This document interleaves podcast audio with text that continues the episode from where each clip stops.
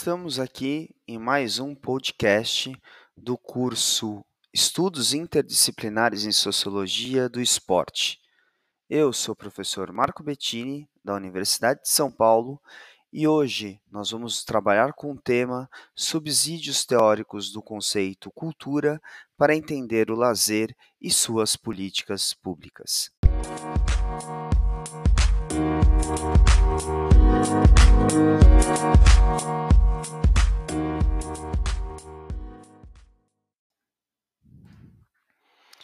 Para quem quiser acompanhar, esse podcast foi, uh, teve como base o artigo Subsídios Teóricos do Conceito Cultura para entender o lazer e suas políticas públicas.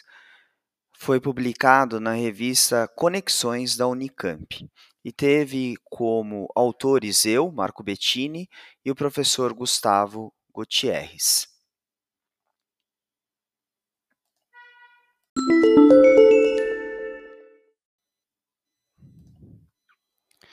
Nessa videoaula, nós temos como foco entender a relação do conceito cultura nas políticas de lazer. Para facilitar o diálogo, distingui aqui a cultura em três campos: a cultura de massa, a cultura popular e a cultura erudita. Então, nesse podcast, nós vamos trabalhar com a relação lazer e cultura nas políticas públicas demonstrando que as políticas elas ficam restritas não às necessidades sociais da população, mas sim na manutenção do poder político e o lazer serve como ferramenta de troca de voto.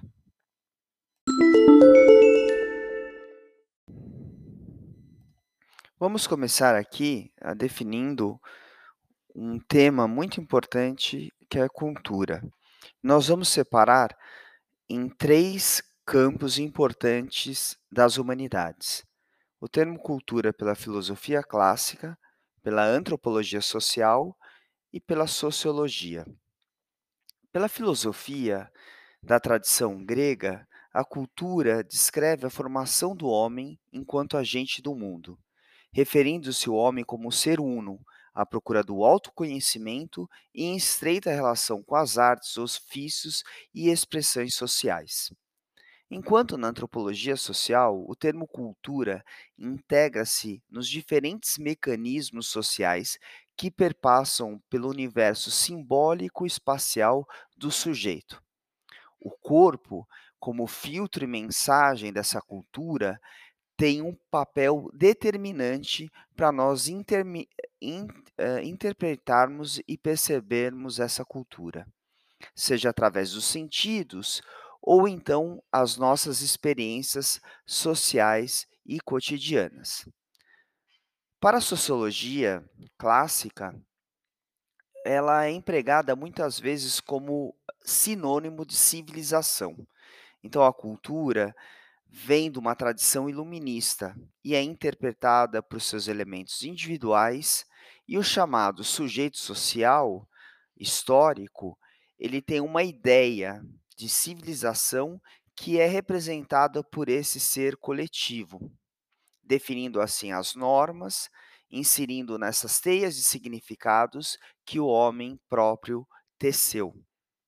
Procura assim uma formação cultural de características múltiplas e relaciona-se ao pensar e agir do sujeito nessa ideia de uma comunidade epistêmica, uma comunidade cultural no qual o sujeito olha para o outro e se insere uh, e se integra nessa ideia de cultura.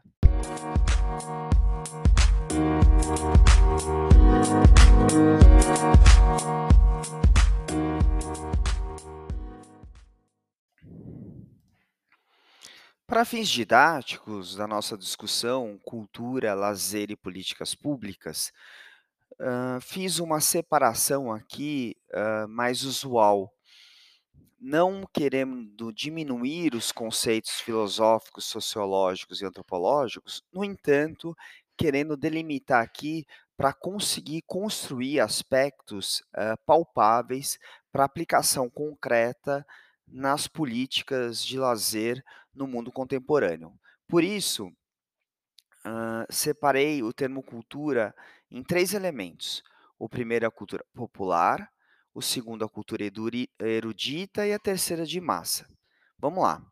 A cultura popular, ela é criada pelo povo e articula uma concepção de mundo em contraposição aos esquemas oficiais. Já a cultura erudita é aquela transmitida na escola e sancion sancionada pelas instituições formais. A cultura de massa é aquela que surge principalmente, na metade do século XX e reflete todo um sistema industrial que se desenvolve com base no fetiche, na mercantilização das relações e no consumo.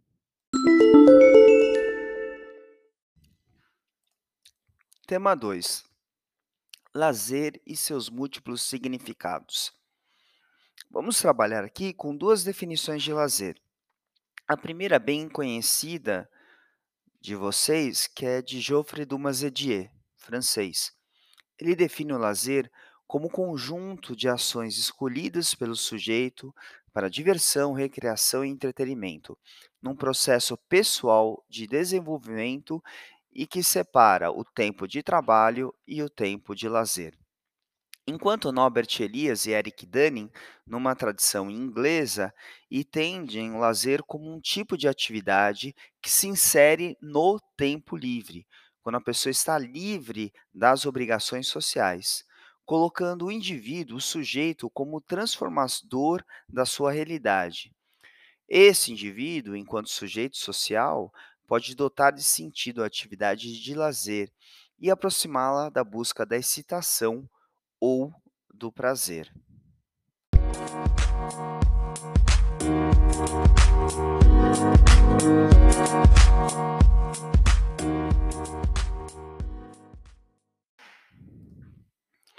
Confronto e relação do lazer como referencial de cultura.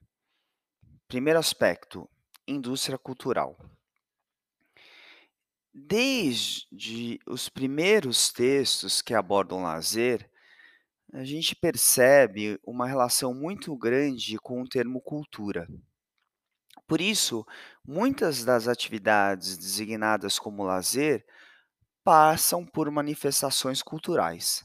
No entanto, quando se falam da indústria cultural, hã, a gente, hã, perde um pouco a ideia de jogos e brincadeiras ou expressões artísticas como elementos de lazer. O que aconteceu a partir do final da Segunda Guerra Mundial e no e da nossa herança cultural, é que a cultura de massa ganhou uma forma, hã, muito forte nas relações sociais. E praticamente a ideia de lazer, hã, foi substituída pela indústria cultural, num processo que nós denominamos de ideologização da cultura. Nesse sentido, podemos perceber que todas as práticas culturais ficam subordinadas a essa a essa forma de expressão consumista. Ela delimita e esmaga os outros 2 campos, que é a cultura erudita, caracterizada pelo autoconhecimento, e a cultura popular, caracterizada pela sociedade espontânea. Então a cultura de massa é o campo hegemônico do que a gente pensa o lazer. Então o que seria esse lazer vinculado à cultura de massa ou indústria cultural? São os cinemas blockbusters americanos, os shopping centers, a televisão, as rádios que só tocam músicas, hã, que são, hã, vinculados à indústria do consumo. Hã, a compra de materiais esportivos, a prática de algumas atividades esportivas apenas para consumir determinada modalidade, a compra de materiais esportivos por causa de um ídolo, hã, futebolístico ou de outra modalidade, todas elas são expressões desse formato, de lazer que estão vinculados diretamente ao consumo. E muitas vezes, quando se fala em lazer, a gente pensa em parques temáticos, em hotéis de luxo, e todos esses formatos, eles diminuem ou até apagam, hã, as outras formas, hã, de lazer, como a forma contemplativa de você olhar e ver, por exemplo, um pôr do sol no final de tarde, ou então aquelas práticas que são vinculadas às nossa à nossa infância, que não tem, hã, diretamente nenhum consumo, e sim o jogo e a brincadeira.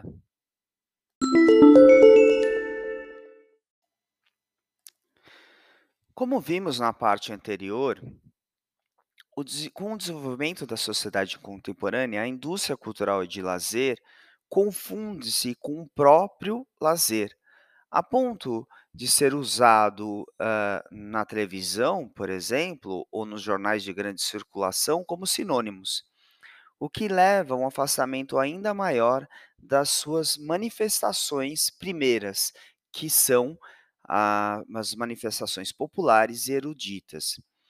Isso é, manifestações de lazer não consumistas, aquela vinculado à rua, às artes, às relações interpesso interpessoais, as recordações das atividades antigas e as festas populares. Por isso, a gente vai para o segundo elemento, o confronto em relação do lazer com o referencial de cultura, a ideia do popular. O termo cultura popular remete-se a manifestações eminentemente coletivas, não individualistas, geralmente no espaço não urbano. A urbanização tem um foco muito forte de acabar com as relações populares. Por isso que em cidades do interior, a gente vê o local como rua, hã, muito mais forte essa presença de lazer comunitário. Pensando aí na cultura popular, o folclore é uma das primeiras e manifestações mais fortes, eh, de lazer. Os ritos antigos também são lembrados. As festas juninas do nordeste são outro elemento da cultura popular. No caso do lazer, que a gente está trabalhando aqui, nós vivemos uma dualidade entre as novas tecnologias de lazer, a ideologia do consumo que foi falado anteriormente e o lazer popular.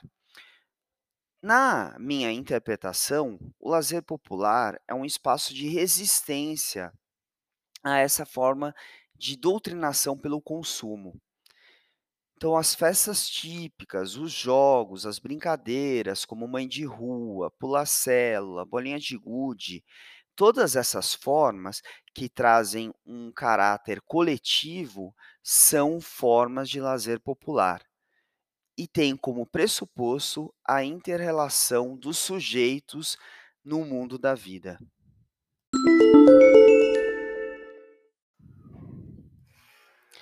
Terceiro confronto, confronto e relação do lazer com referencial de cultura. O erudito. A cultura erudita não é uma cultura de massa. Ao contrário, a concepção de consumismo exacerbado afasta-se da ideia de cultura erudita. Por quê? Porque o erudito tem um caráter de descobrimento do belo e de autoconhecimento, próximo com a definição de cultura que a gente viu da filosofia, da cultura grega e latina, isso é, da cultura helênica. A cultura erudita tem e e o próprio lazer erudito, tem como pressuposto o encanto com as artes, que vai da sacra à moderna, do renascimento à reforma, da iluminista à barroca, do surrealismo ao romântico. Enfim, a arte enquanto uma linguagem distinta. É lógico que ela necessita de uma educação específica para o seu deleite e contemplação. Por isso, a contemplação da arte é lazer. Apesar da cultura erudita e do lazer afastarem-se muitas vezes do conceito do lazer e o lazer colar-se a cultura de massa e a indústria cultural, essa ideia do lazer erudito tenta aproximar, num sentido de ser um contraponto à cultura de massa, porque a cultura de massa tem como sinônimo a velocidade, enquanto a cultura erudita tem como sinônimo a contemplação. A arte erudita, representada pelos museus, apresentação de orquestras clássicas, bibliotecas, hã, são poucos pouco procuradas aí, hã, pela população. Por quê? Porque ela depende de um desenvolvimento educacional muito complexo e de longa duração. O desinteresse por parte de setores da população à procura desse lazer erudito é decorrente de problemas estruturais no nosso campo educacional brasileiro. Hã, e também, por esse motivo, leva uma menor atenção ao próprio Estado e às políticas públicas, desvalorizando esse tipo de lazer e tornando cada vez mais difícil o surgimento de novos artistas e novas tendências, hã, eruditas em todas as expressões artísticas. Vivemos, assim, uma espécie de círculo vicioso, hã, nessa nesse formato de lazer.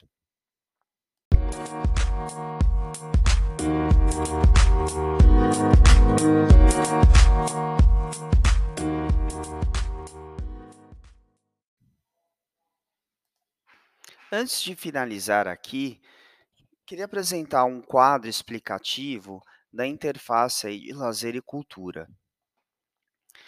Hã, no erudito, os atributos sociais valorizados, hã, no lazer é o autoconhecimento, a individualidade, a subjetividade. No de massa, o atributo social valorizado é a alienação, individualismo e o fetiche. O popular já, o que é valorizado é a familiaridade, a família, coletivo e a intersubjetividade. As relações com as políticas públicas. O erudito ainda é precário e com pouco incentivo. O lazer de massa é usado como garimpo de votos, populista, consumista. O popular, existe alguns programas federais e, hã, com pouco apoio popular, e muitas vezes é usado de modo populista. A relação com o lazer. Hã, no erudito, vezes é afastado por uma falta de educação. De massa, todo mundo entende a indústria cultural como sinônimo de lazer. E o popular é vezes muitas vezes é é visto como passadista e nostálgico. A dificuldade do acesso no lazer erudito é a educação. De massa, apesar de ser muito popular, é ter, hã, acesso aos bens materiais pra comprar esse tipo de lazer. E no popular, é a dificuldade, porque a gente tem a dominação da cultura de massa e vezes as pessoas não conhecem ou não têm, hã, familiaridade com a cultura popular e o lazer popular. A inserção na sociedade. O erudito é elitista. O de massa é hegemônico e dominante. O popular tem a ver com regional. As formas de expressão. O lazer erudito, ele é plura plural, seletivo, enquanto que de massa é alienante e voltado pra uma massa consumidora. O popular tem a ideia de uma identidade regional ou nacional. Diálogos com outros campos. Enquanto o lazer erudito e popular é aberto pra, hã, outras práticas, isso é, pra outros conhecimentos, o de massa ele é fechado, porque ele só é voltado pra a ideia de um lazer pago e voltado à indústria cultural. Esse é o quadro geral que eu queria apontar para vocês do que nós trabalhamos até agora.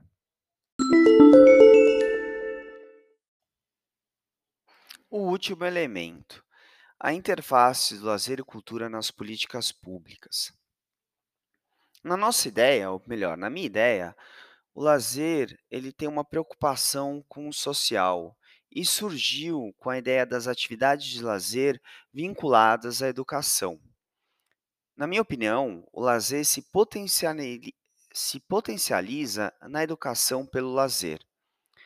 Por ter esse caráter educativo e pedagógico, o lazer já se justifica por si ah, ah, nas políticas públicas, já que o jogo, a brincadeira, o brincar são incontestavelmente ações sociais que propiciam o desenvolvimento pessoal e cognitivo de uma coletividade. O lazer ele deve ser inserido na escola, nas atividades com jovens em risco, nas casas, nas atividades sociais em grupos, nos jogos e brincadeiras. Eles são importantes ferramentas de políticas sociais. Na nossa ideia, ou na minha ideia, a política pública de lazer deveria incentivar a sociabilidade espontânea e o desenvolvimento da sensibilidade e do autoconhecimento dos participantes.